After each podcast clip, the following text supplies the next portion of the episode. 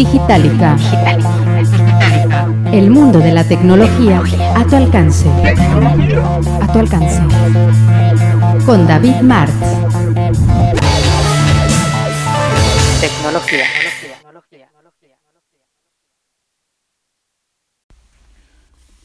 Hola, ¿qué tal? Bienvenidos a un episodio más del podcast Digitalica, las noticias de tecnología en pocos megabytes.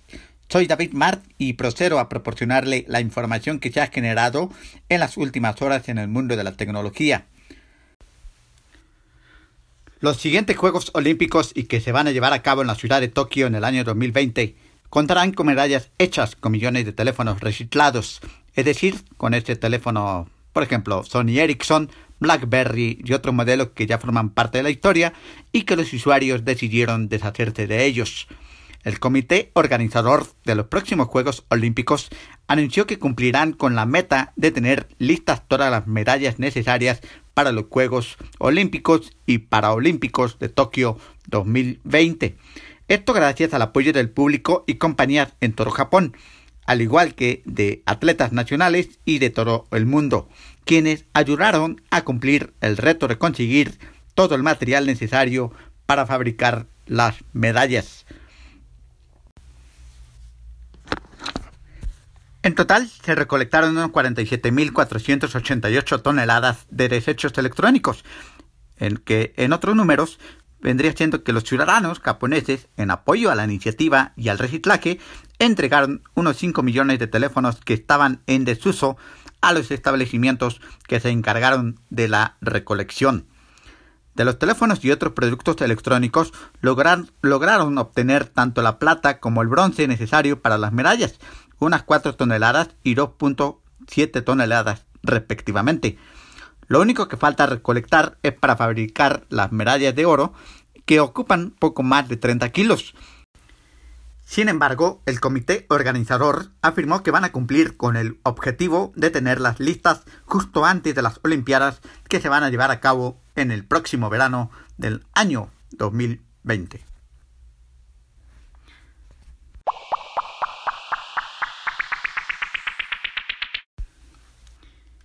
Y por fin, Netflix para los sistemas iOS permite descargar los capítulos automáticamente gracias a la nueva función que se llama autodescarga.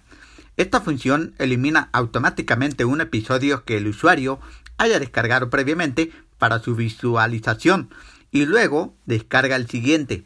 Esto funciona únicamente cuando hay una conexión Wi-Fi.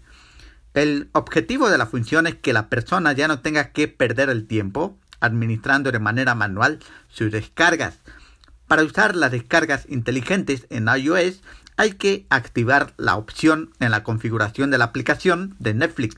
Y repito, la función se activa solamente cuando está conectado al Wi-Fi y avisará a la persona cuando se haya descargado un episodio.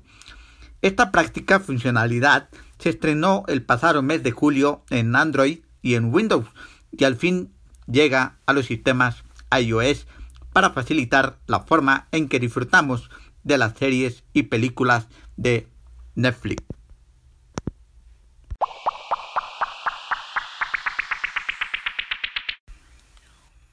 Motorola presentó su nueva gama G, siendo la estrella el G7 Plus, una terminal de diseño sobrio con pantalla de 6,2 pulgadas reforzada con Gorilla Glass para evitar eh, pues problemas de ¿cómo se llama?, de, eh, fractura del cristal. Eh, también cuenta con una batería de 3.000 amperios, doble cámara trasera de última generación, 16 megapíxeles con apertura de focal de 1,7, además de estabilizador óptico, un valor adicional que no se suele ver en ese, en ese segmento. Sale en dos colores, un rojo brillante y azul índigo, que es más discreto. Incluye el procesador Qualcomm Snapdragon 636, 4 GB de memoria RAM y 64 de almacenamiento, que se puede ampliar con tarjeta micro SD. Por su parte, el Moto G7 normal no cuenta con el, con el cargador de alta velocidad, aunque sí tiene uno rápido. Tiene una mejora en su procesador y los megapíxeles de la cámara principal. Cuenta con los colores que son los tradicionales, el blanco y el negro cerámico.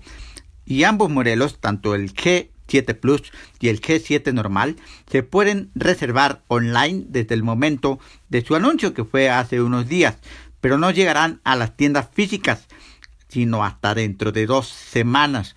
Por cierto, los precios en México se encuentran entre 5 mil y 7 mil pesos según el modelo elegido.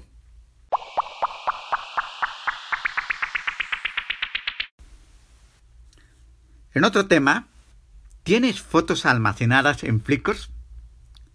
Pues mucho oído a lo que voy a comentar. Hace unas semanas, Flickr decidió cambiar por completo sus normas de uso. Hasta ahora, la compañía ofrecía a todos los usuarios un terabyte de almacenamiento para sus fotos, esto de forma gratuita, pero ese plan deja de estar disponible para quienes no paguen una cuota mensual. Quienes tengan una suscripción gratuita solo podrán guardar mil fotografías en Flickr. El resto serán borrados por la compañía, empezando por las más antiguas. Este borrado iba a tener lugar el pasado miércoles, pero la plataforma ha decidido dar más tiempo a los usuarios para que puedan descargar todas sus imágenes marcando como fecha de inicio del, del borrado hasta el próximo 12 de marzo. Flickr experimentó ciertos problemas de última hora que impidieron a algunos usuarios poder descargar sus fotografías. Según la compañía, las complicaciones experimentadas por algunos usuarios son el motivo por el que han decidido extender la fecha límite para el borrado hasta el próximo 12 de marzo.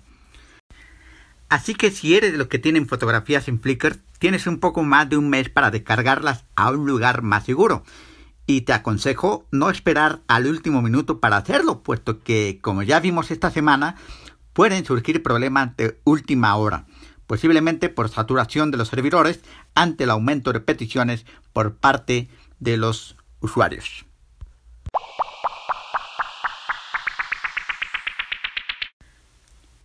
Y eso es todo por el día de hoy en Noticias de Tecnología en pocos megabytes. Los espero con su clic en play del próximo episodio con más novedades y que pueden implementar en sus dispositivos u ordenadores y conocer a su vez los que nos depara el futuro. Soy David Mart y me despido por hoy deseándole un excelente día. Gracias por su clic en play en este podcast.